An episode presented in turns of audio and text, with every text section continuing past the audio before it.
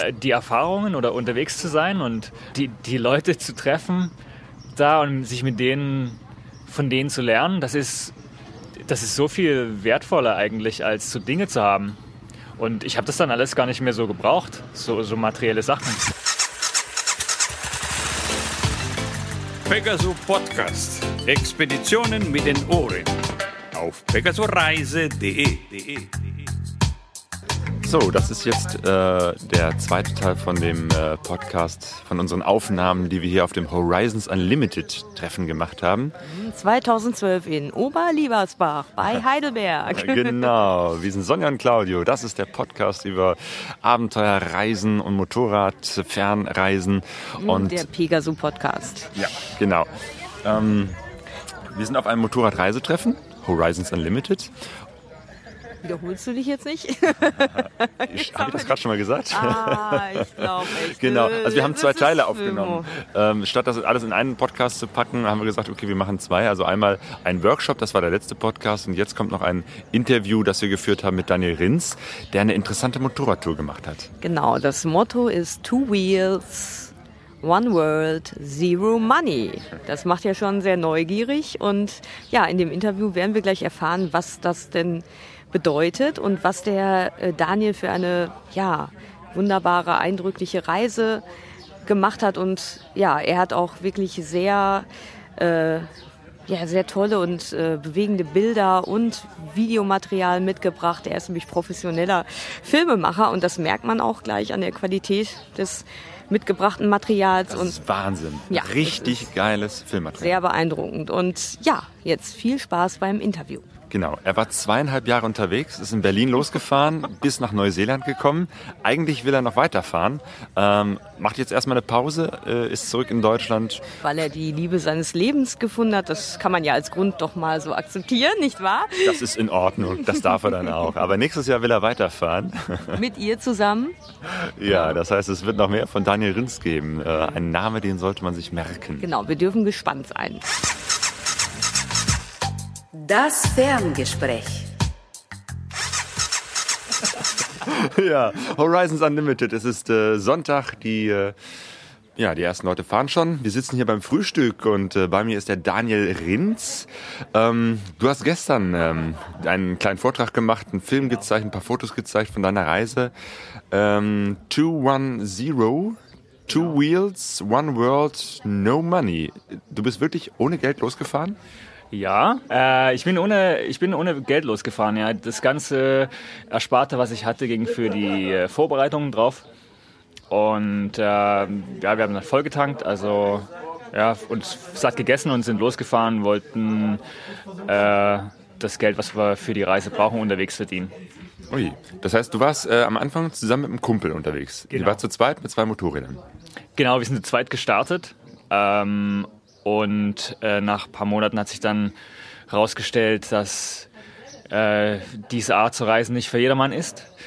Und äh, deswegen ist mein Kumpel dann zurückgefahren und wir hatten eine schöne Zeit zusammen. Wir sind als, als gute Freunde in guten auseinandergegangen und ich bin alleine weitergereist ab der Türkei. Ja. Daniel, was war das denn, was nicht für jeden ist? Erzähl doch mal, was ist denn die, die Besonderheit dieser Reise gewesen?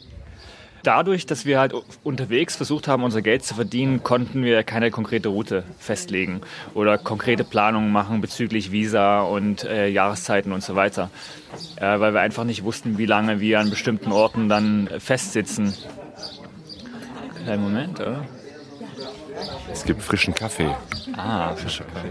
Ja, wir wollten Richtung Osten fahren, so weit wie wir kommen und äh, dann um die Welt ja, und von der anderen Seite wiederkommen. Das war der grobe Plan. Ähm, da seid ihr in Berlin losgefahren äh, und seid aber erstmal Richtung Westen gefahren. Das stimmt, ja. Wir sind, äh, wie gesagt, mit dem vollen Tank und dem äh, vollen Magen nicht so weit gekommen, logischerweise, und mussten dann relativ schnell uns kümmern und hatten zwar ein sehr spontanes, aber eben ungünstig gelegenes Angebot zu jobben, das aus London kam.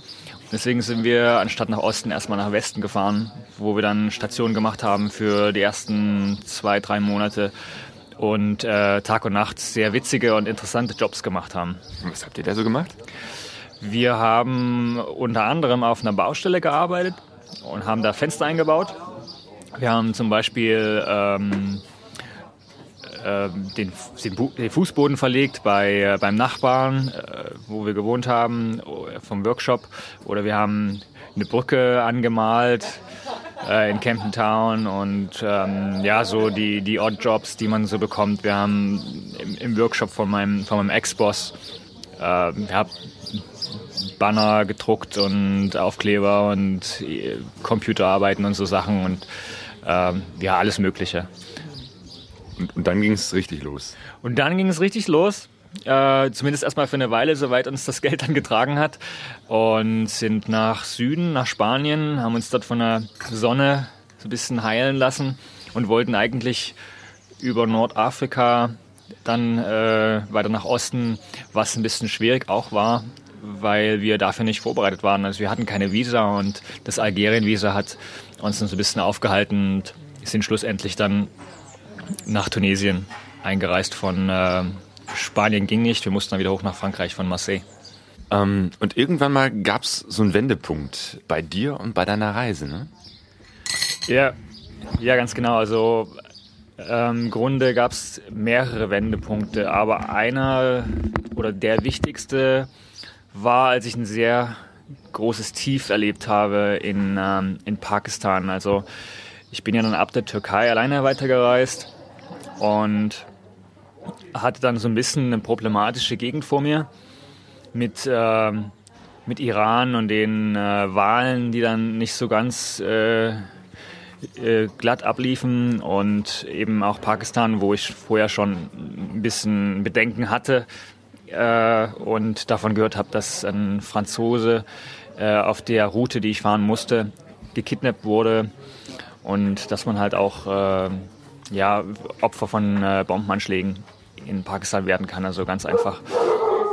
Irgendwie hat es dann noch was gebraucht, um mich so richtig von allen loszulösen und so dieses, dieses Grundvertrauen äh, zu erlangen. Und was dann dafür gesorgt hat, war mein Motorrad, was ich seit zwölf Jahren fahre und also noch nie kaputt war, mich noch nie im Stich gelassen hat. Das ist tatsächlich kaputt gegangen an der an der Stelle auf der Welt, wo es wirklich am wenigsten hätte sein sollen. Also da, wo der Franzose gekidnappt wurde, 100 Kilometer von der Afghanis afghanischen Grenze. Ähm, auf der Route, wo ich überlegt habe, okay, da fahre ich in so wenig wie möglich Stunden einfach nur durch, äh, ist mir das Kardangelenk kaputt gegangen, sodass ich nicht weiterfahren konnte. Und das war so eigentlich ganz clever gemacht von meinem Bike, weil das hat mich einfach äh, gezwungen, meine Ängste, meinen Ängsten ins Auge zu blicken. Und das hat mir so ein bisschen auch eine Sicht auf die Dinge gegeben, die ich sonst nicht gehabt hätte. Also ich hatte ganz enge oder ganz intensive Auseinandersetzungen mit den Leuten vor Ort, die mir wunderbar weitergeholfen haben, die also fantastische Leute sind, was ich nicht geglaubt hätte einfach vorher.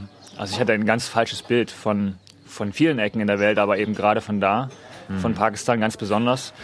Und äh, obwohl ich am Anfang äh, in vier Tagen durch Pakistan durchfahren wollte, um das Minimum so gering wie möglich zu halten, habe ich dann äh, dort mehr als vier Wochen verbracht und äh, wirklich jeden Tag schöne Überraschungen erlebt und, und tolle Leute kennengelernt, sodass sich meine Perspektive auf, auf die Welt und meine Voreingenommenheit einfach komplett verändert hat. Und von da an äh, habe ich alles ganz anders gesehen, also ganz anders angegangen. Ich habe viel weniger versucht, meinen Kopf durchzusetzen. Ich habe einfach gesagt, ich habe eine generelle Richtung, die ich fahren möchte und das Universum entscheidet so ein bisschen, wie das dann möglich ist. Hat sich dann äh, auch weiter bestätigt äh, bei meinem nächsten Turning Point.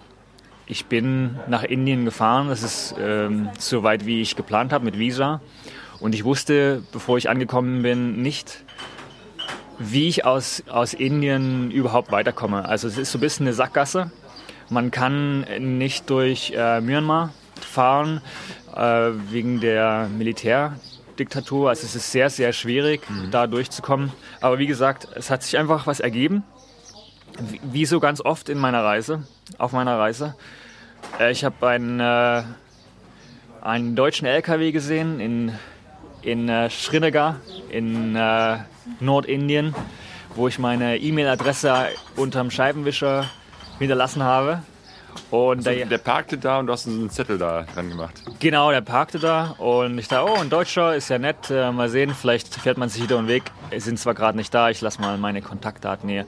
Und der Jan hat mich dann angeschrieben, ein paar Wochen später war ich schon in Nepal, hatte immer noch keine Ahnung, wie ich äh, diese Sackgasse überwinden werde und sagte, sag mal, willst du nicht mit uns weiterfahren durch China und dann nach Südostasien? Ich dachte, na endlich, ich habe schon gewartet, wo das Universum mir mal hier die Lösungen schickt. Das, war, das waren einfach sehr viele Erlebnisse, wo ich gesagt habe, na, man hat eigentlich gar nichts so richtig unter Kontrolle, man kann einfach nur sein Bestes tun und vielleicht bin ich da auch so ein bisschen typisch deutsch gewesen, die einfach die das einfach so ein bisschen verbissen und, und äh, überorganisiert angehen, ja. Und das habe ich dann nach und nach abgelegt, einfach. Ähm, und der Jan ist ja auch gerade hier. Äh, sitzt mit am Tisch, am Frühstückstisch. Das heißt, ihr seid euch in, in China, nee, vor in Indien äh, begegnet, wo ihr nach China überlegt habt, nach China zu reisen. Ja, genau. Wir haben uns also per ähm, E-Mail kontaktiert und ähm, abgestimmt und haben uns dann in, in Nepal in äh, Pokhara getroffen zum ersten Mal, wo wir dann ein paar Tage Zeit hatten, uns kennenzulernen und dann halt weiter nach Kathmandu und dann ab nach Tibet gefahren sind, ja. Es gab auch äh, Begegnungen mit Menschen, die dich äh, offenbar sehr beeindruckt haben. Ich erinnere mich, äh, gestern hast du ähm, gezeigt Fotos ähm, und ein kleines Filmchen äh, von den ähm, von Flüchtlingen, denen du auch, das war auch in Pakistan begegnet bist, ne? Ja, genau. Also für mich ist es so, dass, äh, dass die Leute einfach so, glaube ich, äh, das Wichtigste sind auf einer Reise, die Begegnungen. Und was ich gestern gezeigt habe, waren keine Flüchtlinge, sondern das waren Christen, die in Pakistan leben. Ich glaube, die haben eine, es gibt 0,2 Prozent Christen oder so. Ja, es ist eine Minderheit in Pakistan, in der muslimischen Welt. Und auf der Suche ähm, nach Ersatz, nach diesem Ersatzteil für mein Motorrad bin ich durch so einen Slum gelaufen, durch Zufall in, in Islamabad, wo Christen gelebt haben, also so eine kleine Community von Christen. Und ähm, dort bin ich ein bisschen eingetaucht, bin eingeladen worden von denen und waren halt interessiert, was ich mache und was ich da mache. Die haben wahrscheinlich sehr wenig oder gar keine Reisende so gesehen bis, bis dahin. Und die haben mir ihre Situation geschildert und haben so ein bisschen versucht, äh, die Gelegenheit zu nutzen, um ihre Situation zu verbessern. Ähm, um es mal ganz einfach zu sagen, also der, der eine Vater hat einfach gesagt, ich soll seine Tochter heiraten, damit sie die Möglichkeit haben, in ein äh, Flüchtlingslager nach Europa zu kommen, um dort dann vielleicht Aussichten auf ein besseres Leben zu haben. Ja, und das hat äh, für mich einfach so Dinge in, in Perspektive versetzt. So. Also ich als, als privilegierter Europäer mit meinem deutschen Pass äh, bin da zwar festgesteckt mit einem kaputten Motorrad und äh, einem relativ äh, dünnen oder auslaufenden Budget und so, so meine eigenen Probleme, klar. Aber das ist schon mal eine ganz andere, andere Geschichte, ja, auf jeden Fall. Die waren sehr, sehr äh, aufmerksam, die haben mich beschenkt mit, mit so kleinen Sachen und äh, haben mich zum Essen eingeladen und haben mal ihren letzten Hahn geköpft und äh, für mich gekocht und ja, also ich denke, dass die, die haben mich halt nach weiterhin dann auch angerufen. Ich hat, bin mit denen in Kontakt geblieben. Die hatten meine Telefonnummern dann in den nächsten Ländern, in Indien und so. Und haben immer mal eine kurze Lebensmeldung durchgegeben, wie es mir so gänge. Und ja, ich habe da auch so eine, so eine, eine ganz nette Schlüsselsituation gehabt, weil wir, ähm, das war doch, da waren wir doch sogar zusammen da, ähm, beim Grenzübertritt, wir waren doch eben am, am 25.12. waren wir an der Grenze nach Tibet, standen wir in Sangmu, das ist die Grenzstadt zwischen Nepal und ähm, Tibet. Und also eine richtige schmuddelige Grenzstadt, in der aber auch Menschen leben. Und ähm, wie, wie gesagt, wir sind ja mit dem LKW unterwegs gewesen und wir saßen dann abends in diesem LKW am ersten Weihnachtsfeiertag und draußen vor dem LKW äh, haben sich gerade so die kleinen Kinder ihr kleines brennendes Feuer aus Plastikmüll äh, entzündet, ja, was dann da und haben da äh, an zwei Meter nebendran hat sich dann jemand gerade gewaschen und also die haben direkt unmittelbar in unserer Nähe, weil das auch sehr eng dort ist äh, im Dreck gelebt und ähm, gespielt und, und wir saßen dann in unserem LKW äh, mit Fußbodenheizung und so weiter und dann kommst du dir schon ein bisschen komisch vor. Ja? Ich meine, die wissen zwar nicht, was da so auch in diesem Auto drin ist, aber wir- wir wissen halt schon, was für ein riesiges Gefälle zwei Meter von dir entfernt stattfindet. Ja? Also ich denke, es ist ein Trugschluss zu glauben, dass man vor Ort äh, einen signifikanten Unterschied machen kann. Äh, sicherlich, man kann hier und da mit anfassen, vielleicht eine Schule bauen oder einen Brunnen graben. Das macht schon einen Unterschied. Also ähm, klar, auf jeden Fall. Ich denke, was äh, auf jeden Fall eine gute Sache ist, diese Erfahrung zu machen, wirklich hinzuschauen, wie Jan schon sagt, und äh, das eben nicht einfach auszublenden. Und ähm, ein Aspekt, warum ich meine Erfahrung teile oder warum ich Filme mache, ist, ähm, weil für mich hat das eben die Augen geöffnet und ich möchte einfach so diese, diese Perspektive weitertragen, weil ich denke, wenn wir unsere Verhalten, wenn wir unser Verhalten in der westlichen Welt, in der industrialisierten Welt verändern, da verändert das auch die Lebensqualität äh, der dritten Welt. Also ich würde sagen, es ist irgendwie seltsam, jährlich äh, einen bestimmten Amount, einen bestimmten, wie sagt man, bestimmten Menge, ja, eine bestimmte Menge von, von äh, Spenden zu schicken und äh, so und dann weiterhin irgendwie solche 5-Euro-Artikel zu kaufen und dann nach einem Monat wegzuschmeißen. Ich denke, dass, dass unsere Lebensweise und unser Konsumverhalten ganz klar irgendwie damit verknüpft ist. Äh, Die Reise war so ein bisschen heilend für mich. Also ich habe vorher halt auch so, oder ist ja immer noch so, ich mag es einfach, schöne Dinge zu haben. Ja, so, so ein schönes iPhone, so lecker designt und funktioniert so toll. Aber äh, die Erfahrungen oder unterwegs zu sein und die, die Leute zu treffen da und sich mit denen, von denen zu lernen, das ist, das ist so viel wertvoller eigentlich, als so Dinge zu haben. Und ich habe das dann alles gar nicht mehr so gebraucht, so, so materielle Sachen. Ja, das ist das, was ich auch versuche. Das ist so mein Fokus. Also ich versuche gern äh, meine, meine Erfahrungen zu teilen und äh, vielleicht andere zu encourage. Was heißt das jetzt in Deutsch? Ermutigen. Ermutigen. Andere zu ermutigen, selbst Erfahrungen zu machen, die nicht geprägt sind von bunten Zeitungen oder Fernsehbeiträgen, sondern einfach unterwegs zu sein und, und selbst Erfahrungen zu machen, weil das das Einzige ist, was, die, was das Verhalten verändert oder die, die Ansichten. Da, da passen noch Sachen zum Iran, ne? weil da auch gestern die Frage kam von wegen, ob nicht Iran, äh, keine Ahnung, gefährlich oder irgendwas in der Art, kam da so eine Frage und ähm, oder, oder, oder ein schwieriges Land. Ähm, und da ist mir auch passend so eingefallen, jeden Bericht, den ich gelesen habe über Iran zum Beispiel oder jeden, den ich gesprochen habe, der in Iran war, ich habe nicht eine Stimme gehört, dass die gesagt hätten, Iran wäre schlimm gewesen. Also ich, ich habe vielleicht andere Länder gehört, ja, da ist dann mit Korruption, haben sich manche Leute geärgert, weil da einfach dann die Leute da versuchen, einen Obolus abzuzwacken von uns. Aber ansonsten auch bei, also gerade beim Iran, man wird viel kontrolliert. Ich hatte einen Tag, da waren wir neunmal, sind wir von der Polizei angehalten worden, weil da eben wirklich die Leute auch, ich sehe das einfach immer positiv, um die Sicherheit besorgt sind. Und die haben aber auch kein Geld haben wollen. Also das ist einfach ein tolles Land. Und äh, genauso wie wir hier scheinbar, ich sag mal pauschal gesagt, denken, das wäre ein gefährliches Land, ja, so was bei, bei den äh, sag ich mal, Leuten, die nicht weiter graben, der Eindruck entsteht, genauso wissen dort auch manche Leute gar nicht, dass, dass hier dieser Eindruck von diesem Land ist. Also wenn du auf diesem Land bist, wissen die gar nicht, dass wir äh, ähm, so, solche Einstellungen über die Medien ähm, bekommen. Ja? Also das ist auch schon sehr witzig. Wie, was, äh, wieso, die fragen wirklich, warum kommen denn nicht mehr Touristen, sind wir mal gefragt worden. Ich sage, ja, das ist halt so. Und dann, was sagst du denn dann, ja? Ah ja, weil ihr ein, scheiß Land seid oder was? Ja, so ungefähr. Also da- so, so, so, ne? Also nicht, dass ich das jetzt meinen würde, aber dass so dieser äh, blöde Eindruck vermittelt wird, ja. Also ich hatte die Erfahrung, äh, ganz besonders in Pakistan, dass die Leute sehr, dass es denen sehr bewusst war, was sie für ein Bild in der Welt haben.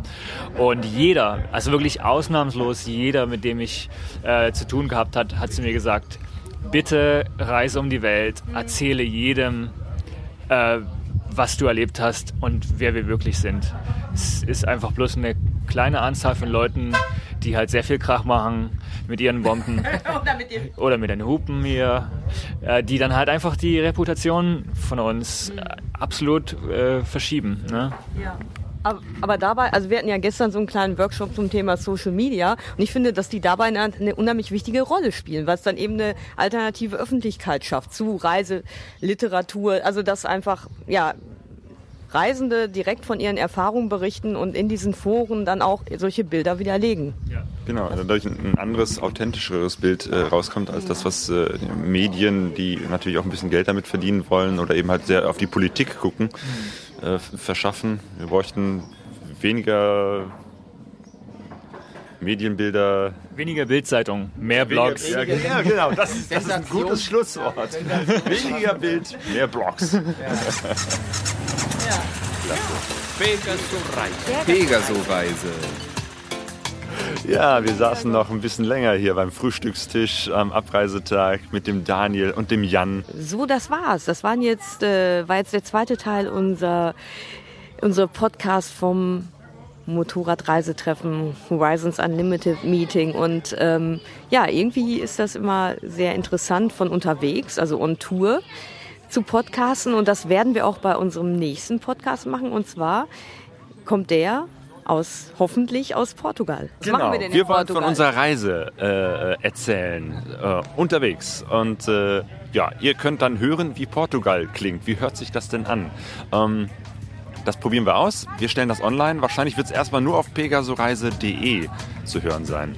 Ja, jetzt äh, sind wir am Ende und können euch ja noch so ein bisschen mal zum Schluss ein paar Sounds vom ja, Motorradreisetreffen einfach ankommen lassen.